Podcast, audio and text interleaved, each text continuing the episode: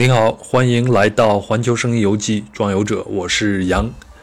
壮游者将在喜马拉雅 FM、苹果播客和云听 APP 里和您一起神游世界。如果您对节目有什么想法或者建议，请在评论栏里给我留言。也同样希望您能够转发、订阅和打星。那非常感谢您在新的一年里继续支持壮游者。那这一期我们的目的地是伊朗。那现在离春节假期还有两周时间，而在我身边呢。就有一些朋友早已经计划春节的时候到伊朗去旅行，比如我们上一期的三毛的撒哈拉的分享人 Lily，十号已经安全的抵达德黑兰，开始他在伊朗的旅行了。而最近在微博上爆火的伊朗驻华大使馆，除了一边向美国喊话以外，也继续引导中国游客在春节去伊朗旅行，也借助正在伊朗旅行的中国游客的声音。证明伊朗现在很安全，但还是有人会问我：现在去伊朗旅行安全吗？可以去吗？那这个问题，老实讲，我也无法回答，因为照目前的局势看，即便你是局中人，你也未必能推测出来接下来在伊朗会发生什么。所以我自己的看法是：君子不立危墙之下。另外，如果您旅行的目的只是想放松身体，去好好的、踏踏实实的欣赏一下异国风情，那在这个时期还是不要去了。但如果你想在一个非常时期去见证一个国家民众的生活状态和气氛，那没有什么理由不去。至于安不安全，我认为在这个世界上，绝对的安全是不存在的，不安全只是概率大小的问题。所以，审视一下自己的旅行目的，然后做出自己的选择。好了，那壮游者是一个旅行文化类的播客节目。我们聊伊朗，也不会去分析对峙双方谁对谁错，谁强谁弱。我们还是会回到纯粹的旅行中。那在这儿还是要说一下，因为壮游者在第十三期曾经推出从波斯花园到雅典卫城的内容，那期节目是用花园建筑的角度去了解伊朗的一个侧面，也聊到了伊朗的历史、地理，还有伊朗文化对阿拉伯世界的影响。以及伊朗和中国的勾连等等话题，如果您感兴趣，可以找到这一期来收听。而相关话题，本期将不再赘述了。那在这一期将会是我的单口，也就是说，本期没有分享嘉宾，壮游者就是我自己。那我会给大家分享我在伊朗旅行时所碰到的一些人，比如偏爱中国人的诗人，比如被迫放弃篮球的伊朗女孩，也会追踪了解一下我看到的伊朗的街头现象。比如，在美国经济封锁时期，为什么可口可乐和百事可乐却能够在伊朗风靡？以及为什么伊朗街头是山寨美式快餐的天下？当然，我的观察都是一些碎片，但我希望它能够成为即将去或者还没有去伊朗的您了解这个国家的一个小小的窗口，也许会对您思考这次伊朗事件有一个帮助。那我们出发吧。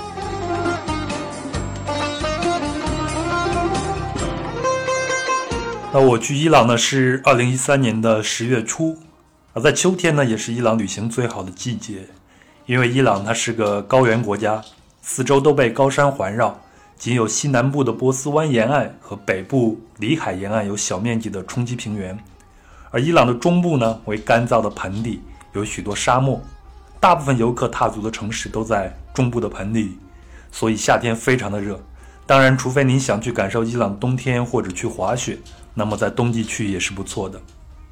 我计划旅行和实际旅行的伊朗城市是设拉子、亚兹德、阿斯法罕、卡尚和德黑兰，刚好是中部五个最著名的城市，也是最经典的伊朗旅行线路，用十到十五天的时间刚刚好完成。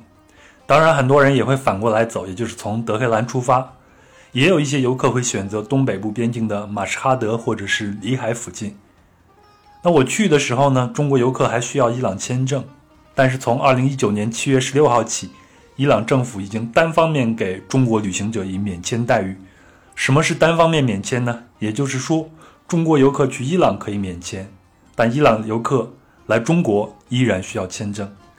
那这个单方面免签也说明，在美国长期经济制裁下，伊朗现在非常需要来自中国的经济上的帮助。但是如果你去过伊朗，在之前申请去美国的签证或者是 EVUS 的时候，都需要如实填写。我看到有个别的旅行者会因为去了伊朗而影响入境美国，但是大部分人反应都是没有问题的，包括我自己。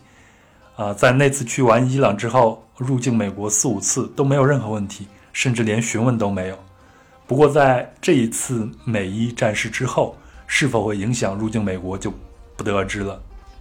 我是从印度新德里起飞，经停阿联酋的沙加，再落地伊朗的设拉子的。那从沙加起飞后呢，就要飞过波斯湾，然后我就透过那个透明的舷窗往下看，真的是一片湛蓝的海水，能见度非常的高。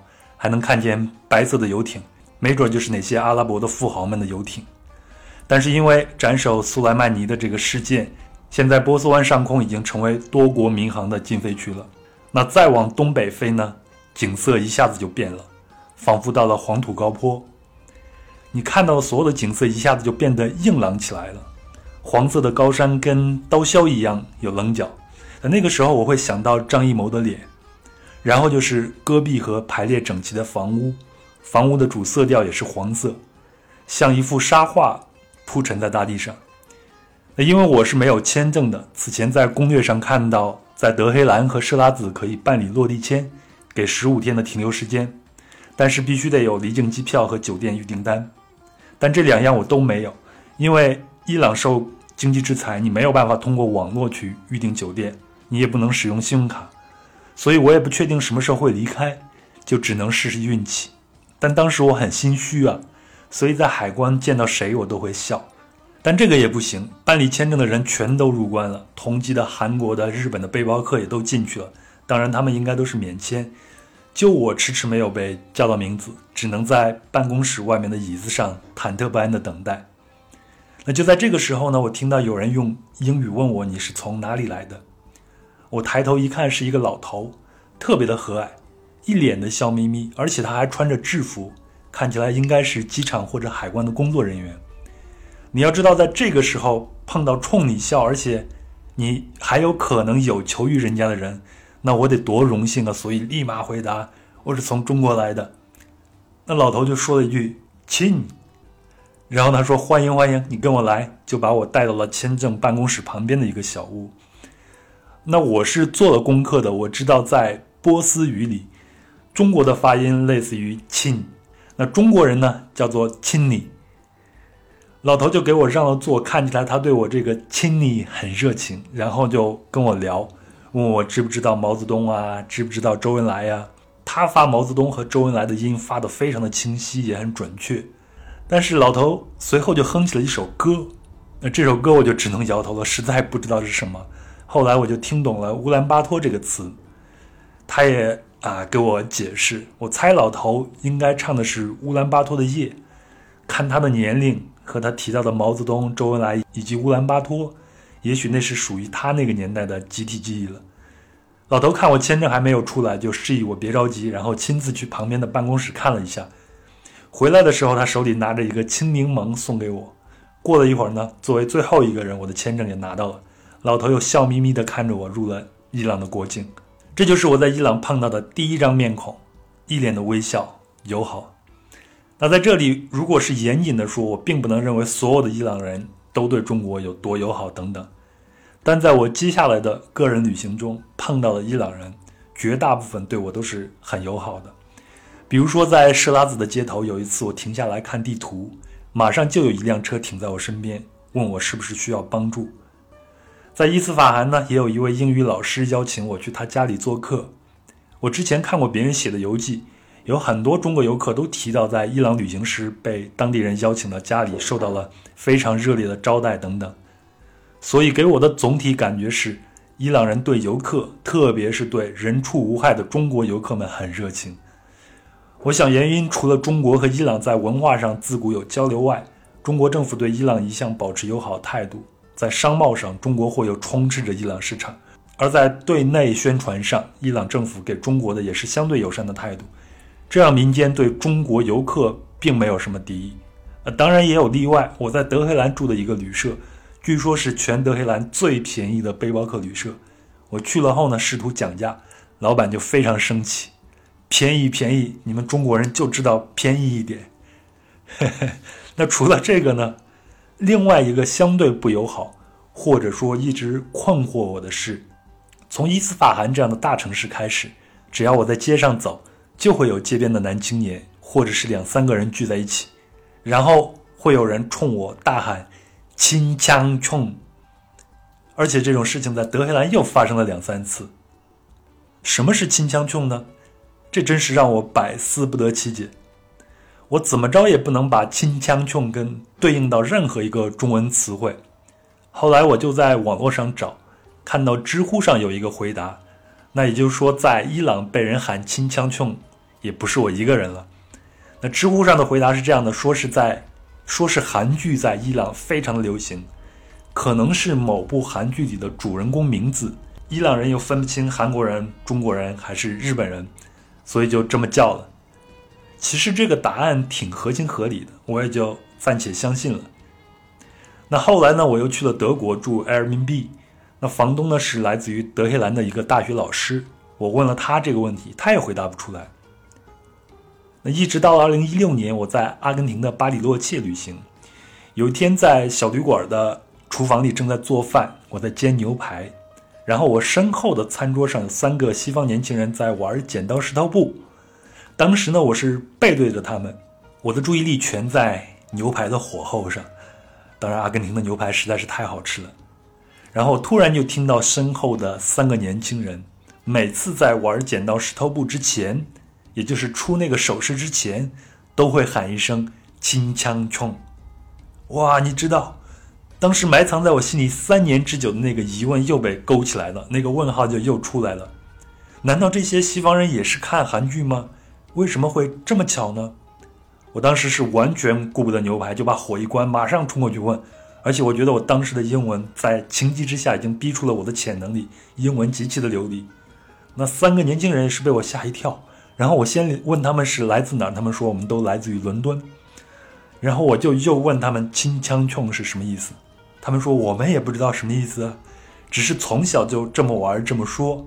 据说呢是中国人玩剪刀石头布的时候他们都这样喊，所以我们就学了来，以为这就是中文呢。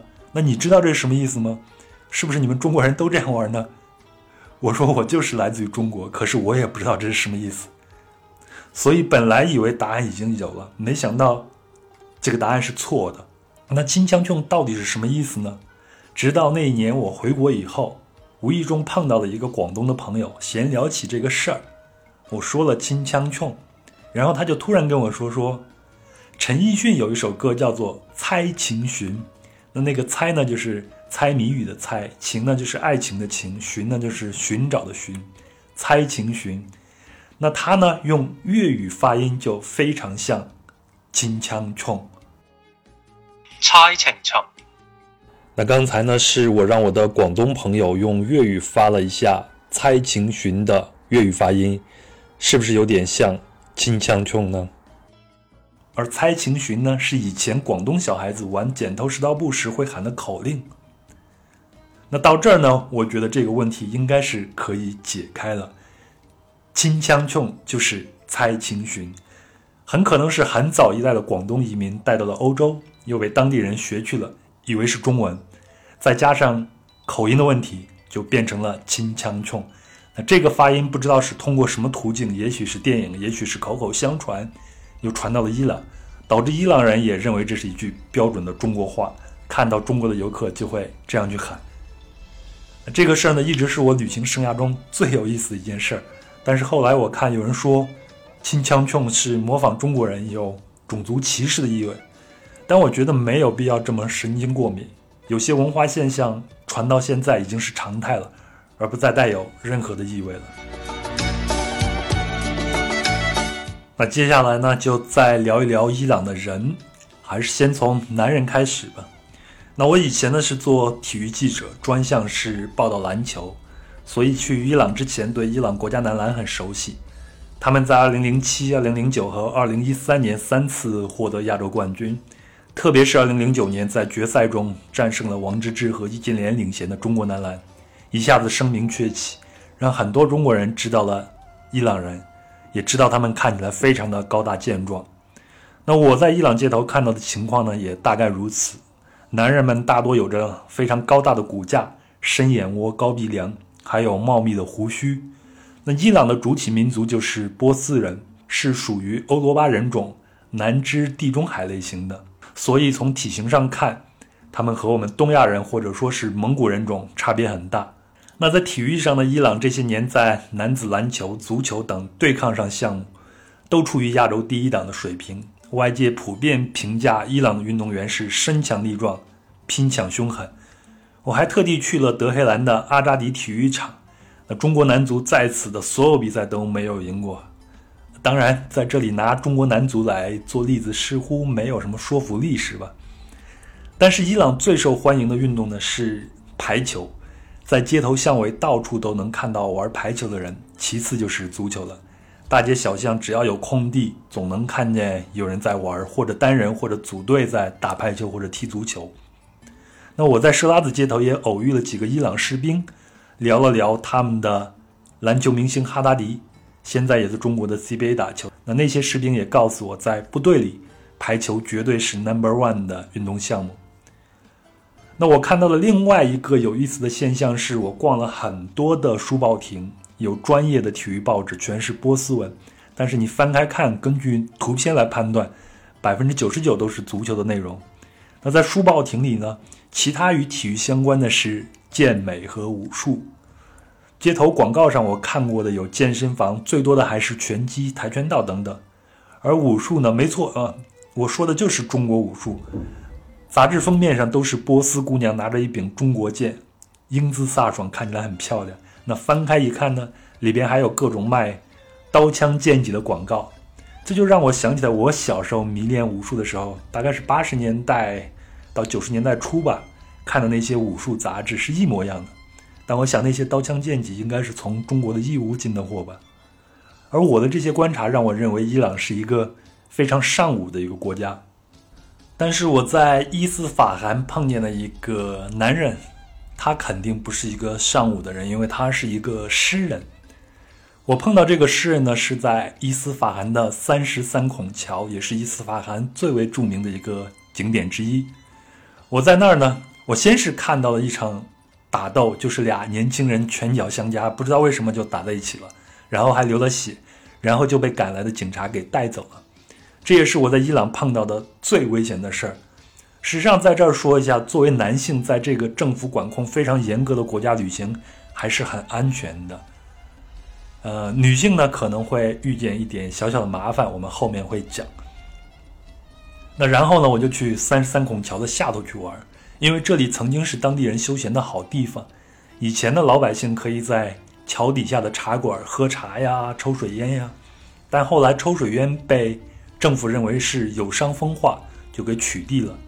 所以我下到桥底呢，现在的桥下面就是有人在桥墩上睡觉，也有人在聊天弹琴，没有做生意的。那在这个时候呢，就有一个中年男人过来跟我搭话，然后他说自己曾经是个记者。也是个诗人，叫穆罕默德，这也是一个在伊斯兰的国家最常见的一个名字。他打开了自己的手提电脑给我看啊，里边居然有《东邪西毒》，有《牯岭街少年杀人事件》，有开往春天的地铁，还有一部三 D 肉蒲团。我当时就惊呆了，我就我就问他：“你这些东西都是从哪儿来的？”他说：“这都是一些中国朋友给他的。”那穆罕默德说呢，自己曾经在当地的一家报社工作，直到二零一二年，他的报社呢因为言论不正确而被政府给关停了，他也失去了工作。最后呢，穆罕默德这个下岗的新闻工作者就邀请我这个前任的新闻工作者晚上去另外一个古迹，他还神秘兮兮的跟我说，我会给你讲关于那个地方的五个秘密。那当时我本来是答应下来的。他也问了我的旅店，说晚上九点钟去接我。那穆罕默德呢，就骑着他破旧的自行车准备回家。哦，是摩托车，我想起来了。那摩托车的后座上呢，还放着一袋大饼子。我们知道，在伊朗的，啊，无论是餐厅还是普通人家里边呢，大饼都是非常重要的主食。那看起来呢，他就是一个中年下岗职工，白天呢没有事儿做，只能去外面找。异国的游客来聊天吹牛，然后到点了就回家做饭照顾家庭这个样子。但是回到旅馆呢，我就有点后悔。我的好奇心就被我的谨慎给阻挡住了。我不太敢接受一个陌生的男子约我去一个陌生的地方，还是在晚上九点之后。所以我就给穆罕默德打了个电话，说我感冒了。然后他说没有关系，咱们保持联系就好了。因为我之前给了他一个邮箱。我对这个人还是很感兴趣的。我后来就在微博上看到有别的中国旅行者去伊斯法罕旅行的时候也碰上了他，所以这个穆罕默德肯定是没事儿就到三十三孔桥下面去逮这些中国的旅行者。那他也会带另外一些中国旅行者去玩，而且晚上玩的还很疯，去一些地下聚会场所等等。呃，说真的，我倒是有些后悔，可能我错过了一次见识另外一个伊朗的一个机会。但是穆罕默德呢，没有忘记我这个中国前同行。我的邮箱里边经常收到他的信，通常是群发。根据邮箱的名字来看，那些人也都是中国人。有一次我收到了一首诗，那这首诗呢印象非常深，而且他还给翻译成了中文。我给大家念一下这首诗。这首诗的名字叫做《窗》，窗户的窗。人们告诉我，窗并无感情或心。但当它蒙上一层水雾，当我用手指在上面写出“我爱你”，窗格也开始哭泣。这就是穆罕默德写的诗。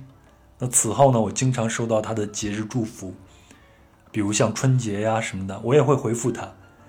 但在二零一八年的第一天呢，伊朗几个大城市发生了街头暴动，神权政府的支持者和反对者在街头搏斗。在那那个时候呢，我就给穆罕默德发了一封问候信，但再也没有接到过他的回信。那我个人是更愿意相信这是伊朗封锁网络的原因，而不是他遭遇了什么变故。在此呢，我也深深的祝福他。好，接下来呢，我在伊朗的街头旅行，经常也能看到一些巨大的军事色彩的宣传画，好像要时刻备战一样。这些东西好像在我的小时候，七八十年代、八九十年代中国的。一些地方是能看到的，那在伊朗的士兵也随处可见，有的甚至还携带了武器。我刚落地设拉子，在旅社外的小巷里边就看到一个穿着迷彩服的士兵，挎着 AK-47 迎面向我走来，远远看到我还冲我笑笑。那后来呢？这种情况就司空见惯了，经常看到士兵在街头小摊上吃东西。伊朗的军人呢，分正规军队和革命卫队两种。我目前得到的消息是。伊朗实行强制兵役，适龄男青年都要服役两年，然后才能够享受一些权益，比如说你才能得到护照。据我一位在伊朗经商的朋友说呢，一些官二代、富二代也可以不服兵役就能拿到护照。那我在德国碰到那位伊朗大学老师，他也没有服役。那他的解释是因为他学习太好了，一路考上大学，出国就免了兵役了。那接下来要讲的是一个生活在伊朗高墙之外的伊朗人。那是在二零一六年十月的玻利维亚，我参加了一个四日的旅行团，在玻利维亚高原和天空之境旅行。同一个团里边呢，有一个伊朗哥们儿，他叫 Kevin。起先呢，我以为他是个西方人，满脸大胡子，一身西皮流浪汉的打扮。但他说呢，他是伊朗设拉子人。我还不敢，我还不太敢相信，因为我第一次见到伊朗的旅行者。那第二天呢，在高原上吃饭，我就高反了。那其中呢，有一块炸猪排，我看着就油腻，随口就问他要不要吃，然后他一叉子就插了过去。那天我反应慢，过了好久才想起来，哎，这哥们儿不是个伊朗人吗？然后我就看他不停的在嚼可卡叶子，身上还塞着一些大麻，把副驾驶座呢当成 DJ 台，播放他在南美洲收集到的各种音乐。是我们四个人里边最活跃、鬼点子最多的人，所以我再一问呢，原来他高中以后就到迪拜生活了，一直在迪拜读完大学，只不过他的妈妈还生活在施拉子，所以他在玻利维亚给妈妈买了一包盐田里边的盐作为礼物。那我印象最深的是吃饭闲聊时，我说在伊朗旅行时根本喝不到酒，这 Kevin 就笑了笑，说：“哥们儿，你知道吗？”在我们伊朗，只要你打一个电话给 One Guy，就是给一个人，你就可以买到一切你想要的东西，一切。然后那个时候我才知道，伊朗也存在着地下黑市，就跟经济政策放开之前的古巴一样，外面有经济制裁，里边有利益集团的压制，老百姓们过得很不舒服，那地下黑市就会应运而生。我后来看 Kevin 在南美旅行了半年时间，回到迪拜后还受耐克的邀请，在一个店面前头绘制了非常精美的图案。那些图案的源头，在我看来，应该就是非常受拉美印第安人文化的影响了。那 Kevin 呢，也是我见过的一个最另类的伊朗男人。接下来我们聊一聊伊朗的女人。那我乘坐的入境飞机一落地呢，飞机里的女士都纷纷起身，从行李架里拿出头巾，先把头包上，因为按照伊朗的法律规定。无论是本国人还是游客，你只要在伊朗境内，都要包头巾。那女士穿的上衣呢，要在臀部以下，不能穿裙子，不能露脚踝等等。男士呢，也不能在大街上穿背心儿和短裤。那我刚落地到设拉子，在街上走，对我的视觉冲击力最大的因素是那些上了年纪的女性们穿的罩袍。这种罩袍呢，在波斯语里的发音我不会，但接近于丑垛。呃，就是帐篷的意思，也就是一大块黑布从头至脚裹起来，还会用嘴巴咬住布边，遮住半边脸，只露出眼睛。但是，一些年轻的女孩呢，就不会这样穿，比如她们的上衣会选用时髦的风衣等等，脚踝和手部以及脸上能露出来都露出来，特别是头巾。我见到有一些女孩呢，把自己的发髻梳得特别特别高，然后把头巾挂上去。这样呢，一张脸几乎全都露出来了，然后会化很浓的妆。那这两年我也在新闻上看到，伊朗的一些新女性也会发起不戴头巾的运动。虽然屡屡遭受神权政府的打压，但这种势头一旦起来，就会像火星，也许就可以燎原了。那在这儿呢，我也要提醒去伊朗旅行的女性，特别是单独或者少人出行的，你可能会在伊朗碰到一些咸猪手。我自己亲眼看到的，以及身边的女性朋友去伊朗旅行回来给我反馈的，有一部分都有这样的经历，所以我也要提醒你，要提高注意力和调整好自己的心态。除此之外，在伊朗还是非常的安全的。另外，我还有一个观察是在伊朗的大巴扎里，那些内衣商店的内衣呢，性感的足以让我脸红。据说有很多的中国游客被邀请去伊朗的普通人家里边做客。然后他们就会写，啊，女主人啊，或者是家里的姑娘啊，就会把自己的外面的衣服一脱，里边是非常的性感，就像短裤呀、吊带背心呀等等等等。此外，我还看到伊朗的女孩子鼻子上呢会贴一块胶布，而且这种现象呢非常的普遍。起先我还以为是晒伤或者怎么着，后来看，后来才知道，原来是伊朗有一种独特的缩鼻梁的手术。因为很多的伊朗女孩子会认为自己的鼻梁太高了，会不美观，所以有一些家庭会，比如像女孩成人了，会送她一个，送她一笔钱，让她去做手术，把自己的鼻梁给她削下去一块儿，那个胶布就是术后的一个防护措施。啊，这个世界上真的是旱的旱死，涝的涝死。我们其他国家的女孩，特别是我们东亚的国家的女孩，可能都是要垫高鼻梁，但是伊朗女孩是要。把自己的鼻梁给削下去一块儿。另外也说一下，伊朗女孩是我个人心目中世界最产美女的国度的前五名之一了。那我在亚兹德老城的丝绸之路旅馆呢，报了一个一日游的团，准备去周边游玩。那亚兹德呢，不光有老城，也是拜火教人口最多的城市。拜火教神庙里的圣火呢，从公元五世纪就开始燃烧了。我们的导游呢，是一个。一米七零多的一个漂亮的女孩，她的衣服并不是街头上常见的黑色的元素。呃，她戴的是一个白色的头巾、白色的短款风衣以及牛仔裤和球鞋，看起来很时髦，而且她的英文也棒极了。我们先去了沙里发巴德村，这是丝绸，这是丝绸之路上最重要的一站。年轻人们都去城市工作，留下了很多的空巢老人，到处都是熟透的石榴和废弃的家园。那中午吃饭的时候呢，我就和我们的导游聊了起来，我才知道她呢原来是一个很有潜质的女子篮球运动员。我以前就是搞篮球报道的嘛，所以就会很感兴趣。然后她现在呢就是在大学学习，导游只是她的兼职，平常她还会做一些篮球教练这样的工作。那她呢，从十四岁开始就打篮球，曾经入选过亚兹德的女篮。在学校里呢，她每年都参加一些篮球比赛，后来还打过伊朗的超级联赛。但是呢，因为她是一个女孩子，所以她曾经被德黑兰选中过，也就是国家女子篮球队选中过。但是因为教育的原因，她没有办法去那里打球。另外呢，伊朗女篮也不能走出国门去打国际比赛。因为服装是一个很大的原因，她们不能在国际赛场上穿短衣短裤，必须得包裹上头巾。在伊朗呢，女篮并不是特别流行，所以他就放弃了篮球，专心上大学了。那还有一次呢，在伊斯法罕的大广场边，有两个女大学生凑过来，想跟外国人练英语。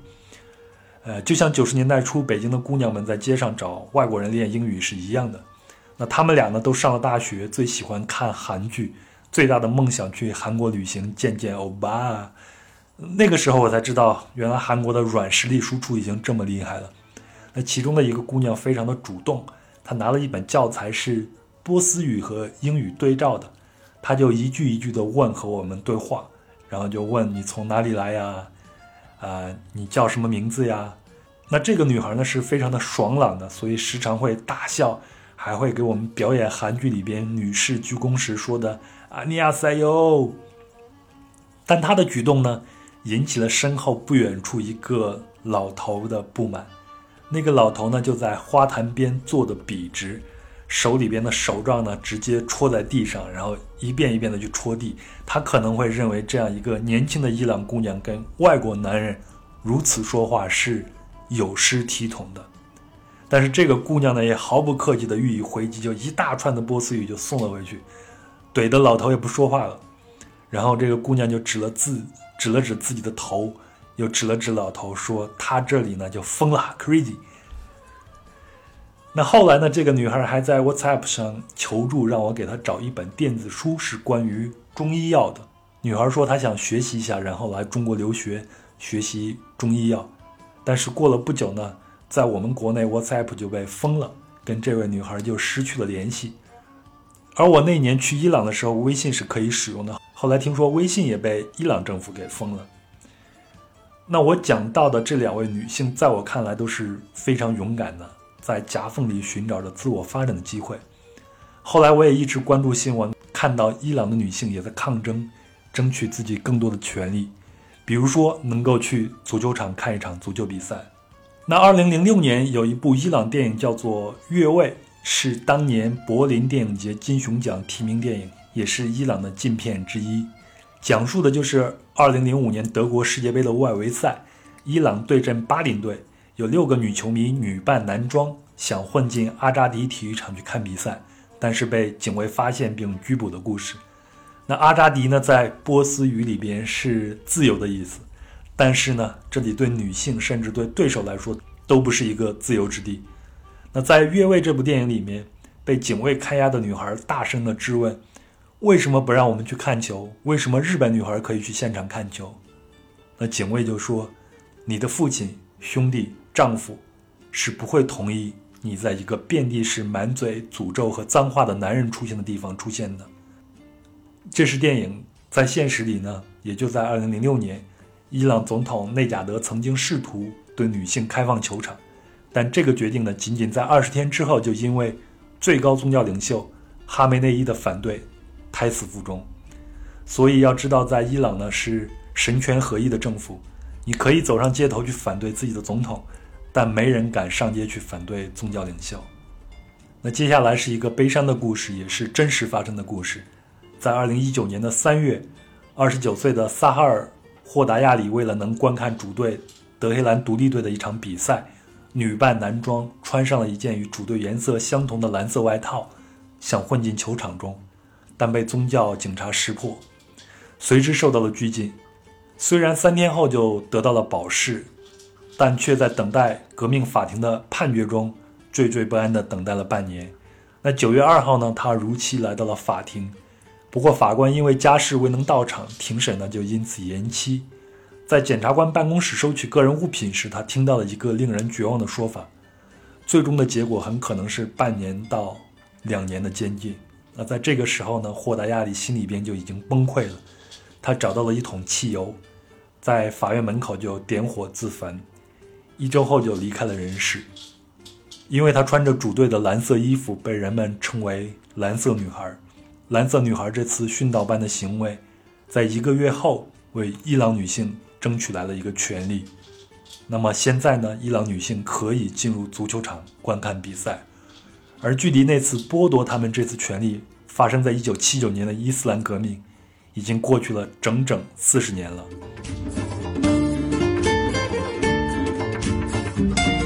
说到一九七九年的伊斯兰革命，不得不说一部电影《逃离德黑兰》。那这部电影的背景就是一九七九年的伊斯兰革命。伊朗的游击队和叛军赶走了伊朗的末代皇帝巴列维，由霍梅尼成立了政教合一的伊斯兰共和国。就在革命胜利后，美国驻伊朗大使馆被伊朗人民团团包围，六名美国外交官和平民被扣留为人质长达四百四十四天。期间呢？一位精通伪装技巧的中情局特工，也就是本·阿弗莱克大本饰演的这个角色，策划了一个营救方案，把自己伪装成电影制片人，最后成功的将困在加拿大驻伊朗使馆的六名美国外交官带离了伊朗。我抵达德黑兰呢是十月十五号，正赶上宰生节的第一天，安置好后呢，就坐地铁去原美国驻德黑兰大使馆参观。那德黑兰地铁呢，是中东地区最早的地铁系统了，二十世纪七十年代就开始规划，不过赶上了一九七九年的伊斯兰革命和整个八十年代的两伊战争，一直搁置。那在中国公司的帮助下呢，两千年就开始运营。据说如果仔细看，在某些车厢内还能看到长春车辆制造厂的字样。我是顺利的抵达了美国驻德黑兰的大使馆，隔着马路看呢。大使馆包括一座大院和一栋两层的小楼，我就在马路对面偷偷的拍照，因为有很多的攻略提示，到了大使馆外不要特别放肆的拍照，因为左半部分是革命卫队的军营，呃，他们有时候会阻止你拍照。不过我拍了一会儿，看也就没人管，就大胆起来，走到门口就一通扫射。现在呢，这里是反美爱国教育基地，是不对外开放的。现在的大使馆的外墙还有很多反美标语和涂鸦，比如我们在无数的电影和图片里边就看到最著名的那一个变成骷髅头的自由女神。每年的十一月四号是伊朗的占领美国使馆纪念日，各地会举行反美聚会。那我在这个大使馆外面看，与电影中不一样的是，现在的正门啊有一个很高的一个高台上。陈列着一个直升机的发动机残骸，那正是一九七九年的人质事件后，美军试图营救人质，但是他们的直升飞机在空中发生的相撞事故就被革命卫队给缴获了，所以现在就成为了一个战利品，也是一个陈列品。那因为美国对伊朗经济制裁，逃离德黑兰他不可能到德黑兰来取景，那片中出现的所有的德黑兰的镜头。都是在土耳其拍摄的。那影片中关于原美国驻德黑兰大使馆的镜头、大门结构、大使馆的外墙、墙外的树以及对面的楼房的结构，我仔细看了电影，其实都是与实景基本上是一致的，说明制片方是下了功夫的。那伊朗大革命后呢？美国人就成为伊朗最不受欢迎的人群，特别是伊朗重启核计划后，两国的关系更糟。那在离德黑兰仅三个小时的地区呢，就能路过伊朗的浓缩铀的基地。我是去了那个地方，只是坐车路过。然后因为我们的车是包车，那我看到小山头上到处都是高射高射炮。那司机呢一再强调不能拍照。啊，那在伊朗的旅行，我见到很多的西方游客，但是一个美国人都没有碰到。那我在伊朗呢，曾经也私下里问过五个伊朗人，问题就是你喜欢美国吗？那其中呢，有三个是老人家，有两位是出租车司机，他们统一的回答都是不喜欢。那另外两个呢，都是大学生，一个是兼职导游，一个在校的学生。那他们的回答都是喜欢。这其实是一个非常有意思的现象，也能反映伊朗的老一代和新一代对待西方世界的态度，应该是多元化和复杂的。那另外一个有意思的事儿是，虽然受到美国经济制裁。但你在伊朗的街头巷尾，还能看到很多美国商品的元素。比如说，在大巴扎，你就能看到很多耐克标志的袜子和衣服。当然，这都是山寨货。啊，我去施拉子的电影院看电影，大厅的墙上贴的也都是好莱坞明星的海报。那街头呢，也有很多的盗版 DVD，也有一些美国电影。要知道，在伊朗的电影屏幕上是非常的保守的，绝对看不到男女接吻等画面。而美国文化部门呢，在一段时间曾经试图和伊朗进行文化交流，缓和局势，所以伊朗也会允许一些美国电影进入到伊朗的市场。但都经历了非常严格的审查和剪辑，比如像布拉德·皮特和朱莉他们合演的《史密斯夫妇》，里边朱莉所有的镜头都被披上了黑袍。呃，曾经在网络上流传一个女子体操比赛的视频，在伊朗播放的时候，那些体操运动员身上也被披上了黑道。啊，宗教风俗和法律是不会允许。这些女性穿着紧身性感的背心和开叉的长裙就进入到公共视野的。那然后呢，我再聊一个另外一个有意思的事儿。这个事儿是关于吃的。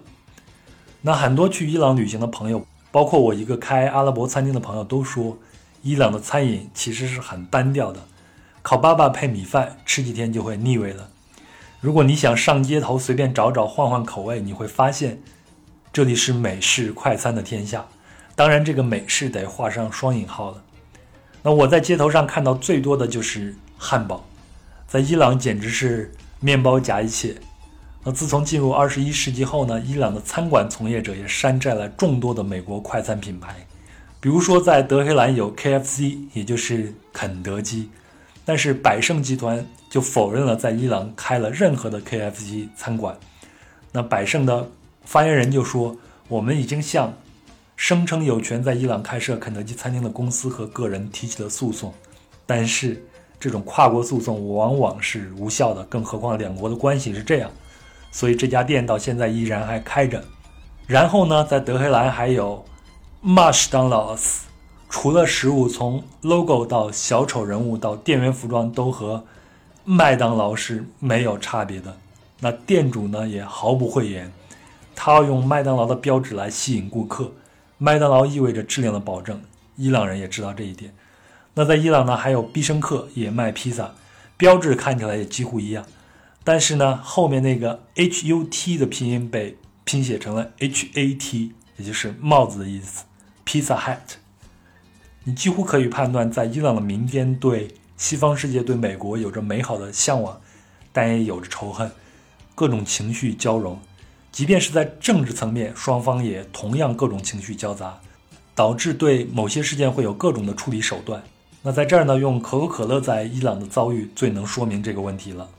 在一九七九年伊朗革命之前，巴列维国王统治下的伊朗是一个世俗化的国家，伊朗人可以喝可乐、吃汉堡，那姑娘们呢可以穿短裙上街，甚至穿着比基尼去游泳都可以的。但是在一九七九年大革命之后，伊朗人哪怕就是多看一眼美国货都是罪过了，美国和伊朗也断交。那二零零一年九幺幺之后呢？美国前总统乔治布什就把伊朗列为邪恶轴心国之一。美国以及欧盟国家呢一直对伊朗实行经济制裁，这些国家的公司及公民禁止跟伊朗做任何的生意。顺便说一句，有兴趣的可以查看一下华为大小姐为何会违反美国法律而被羁押在加拿大的。那回到可乐这个话题，已经尝试过可乐滋味的伊朗人是不会忘记这种神奇的魔水的味道的。于是呢，在伊朗就产生了一种当地的可乐，这种可乐叫做圣圣可乐。这个圣圣呢，它的英文单词是 ZAM，ZAM 就是两个 ZAM 并列。那这是由伊朗圣圣公司所生产的加有可乐配方的软性饮料。用玻璃瓶来灌装，流行于伊朗与阿拉伯世界的某些地区。圣圣这个名字呢，来自于圣圣泉。那圣圣泉是位于麦加的一口圣井，而圣圣公司是一九五四年百事公司在伊朗创立的一个子公司。到一九七九年之后呢，圣圣才变成自主公司。在伊朗年销售额达到十亿美金的饮料市场，圣圣占据了一半的份额。那当然在。伊朗发生革命之后呢，可口可乐和百事可乐在伊朗就消失了。那他们再次进入伊朗是通过一个曲线救国的方式进入的。你要知道，在伊朗有八千万的人口，是中东最大的市场。美帝的商人是不会放弃这儿的。美国财政部也对此有了通融，在一些政策上开了口子。所以呢，可口可乐公司和百事公司就抓住机会，利用他们在爱尔兰的子公司。向伊朗运输了浓缩可乐，并在伊朗的当地工厂灌装销售，几年的时间就已经占据了半壁江山了。那在中东地区联合抵制美国饮料不是新鲜事儿，尤其是在伊朗。但在巨大的利益面前，风波总会归于平静。那我从设拉子坐车去波斯波利斯的路边呢，我的司机就跟我说，那就是一个巨大的可口可乐的灌装工厂了。后来我在《财富》杂志上看到一篇报道，他写现在前美国大使馆是一座展示美国暴行的博物馆。一个叫做沙赫里的商人在街角开了一个商店。他说：“我卖出的十瓶饮料中有九瓶是可口可乐。”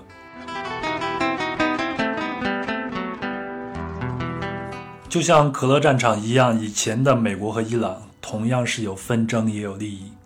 那这场二零二零年第一场国际大事儿，到底会走向哪里呢？会不会最终也归于平静？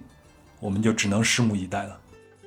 好了，以上就是本期的全部内容。如果您喜欢本期的节目，请顺手转发给身边的朋友，这样才能够让更多的人知道壮游者的存在。也非常欢迎您能够在喜马拉雅 FM 以及苹果播客和云听 APP 的评论区给我留下宝贵的意见。我会一一回复。另外，本期的相关图文将在公众号“壮游者”里边为您呈现，请您搜索并关注“壮游者”。那壮游者呢也有自己的听众群，请您微信添加幺三四三六九二九九五二，他会将您拉进去。在群里呢有一群有意思的人，大家在这里谈天说地，神游世界。好了，接下来您想听到关于哪一个目的地的节目，也请您在以上的联系方式里和我联系或者留言。祝大家春节出行一切顺利，玩的开心。我们下期见。